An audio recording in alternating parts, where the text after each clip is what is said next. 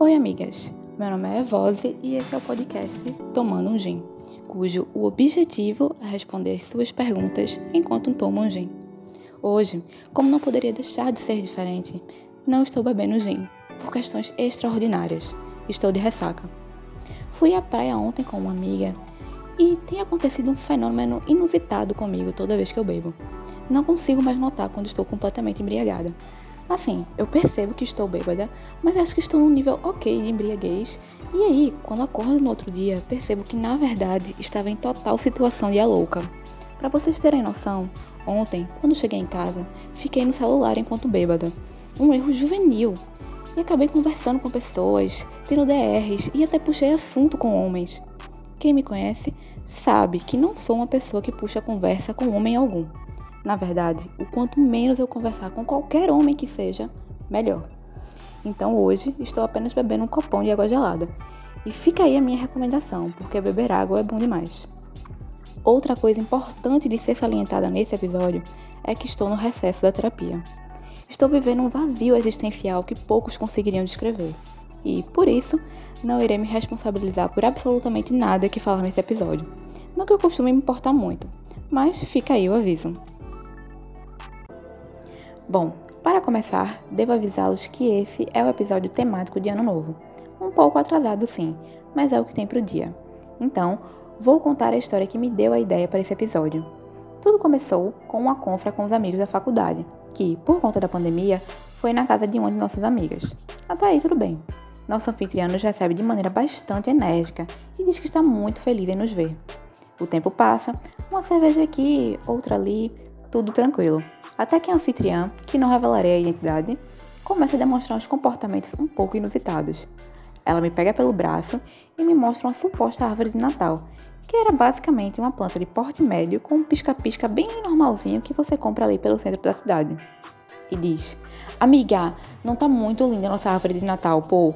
Por favor, tira muito foto dela pra mim.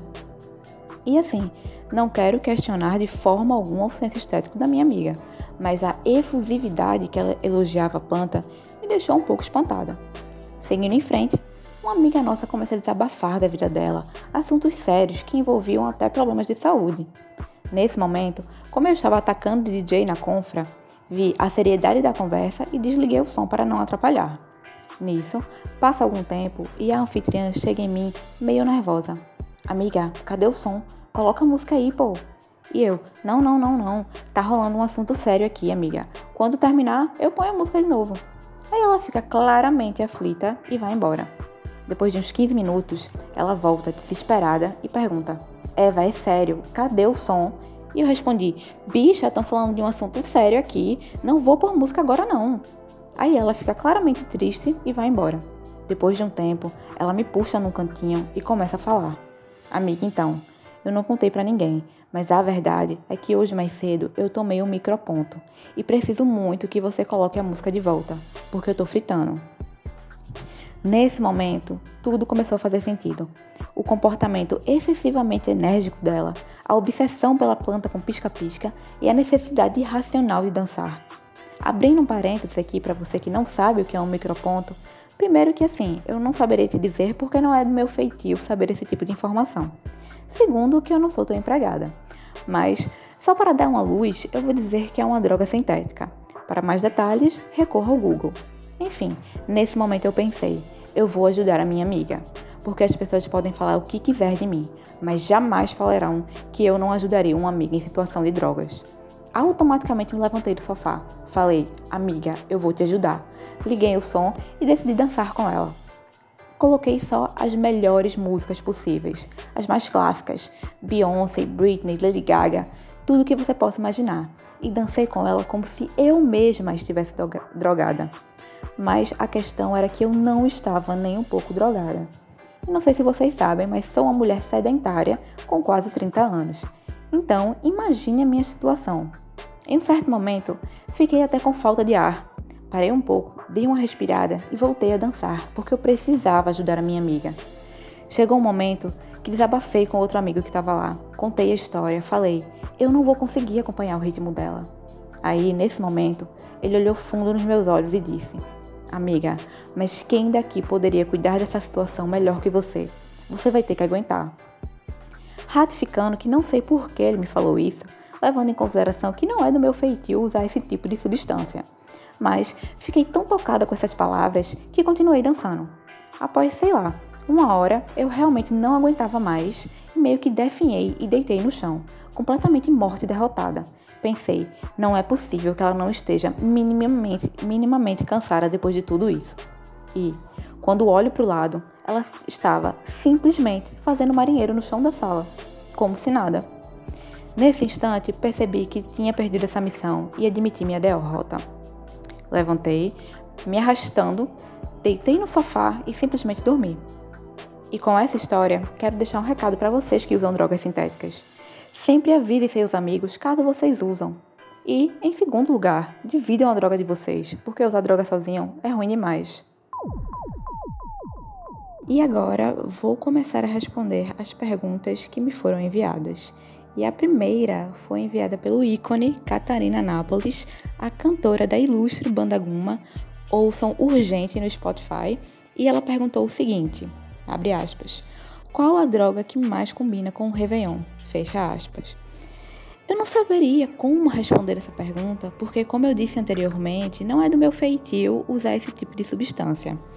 Mas isso me lembrou uma história.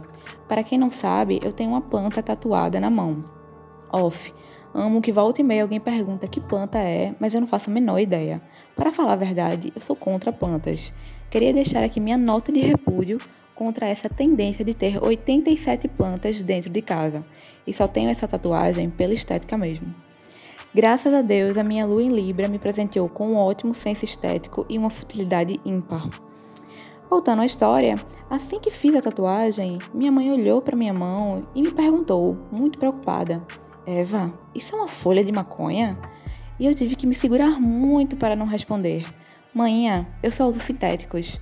E acho que isso responde a pergunta da minha amiga. A segunda pergunta foi enviada em anônimo e diz o seguinte: abre aspas. Jesus era mesmo capricorniano? Fecha aspas. Bom, se a gente fosse ater aos fatos, fica difícil responder essa pergunta porque tem chance de Jesus sequer ter existido algum dia.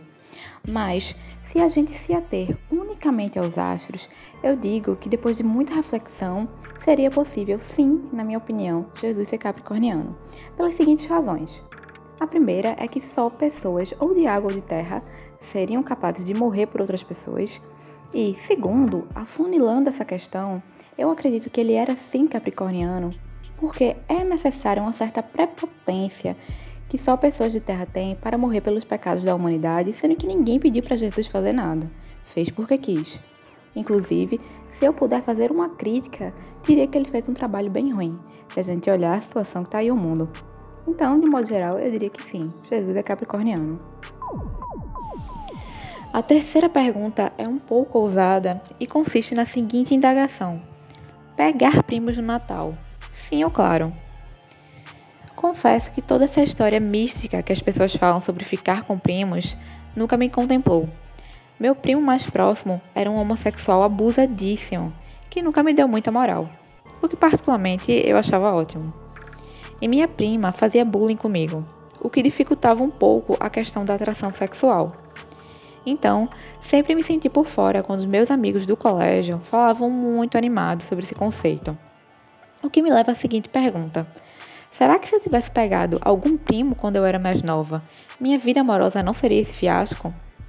Enfim, uma questão urgente que com certeza levarei para a terapia semana que vem, assim que o recesso do meu terapeuta acabar.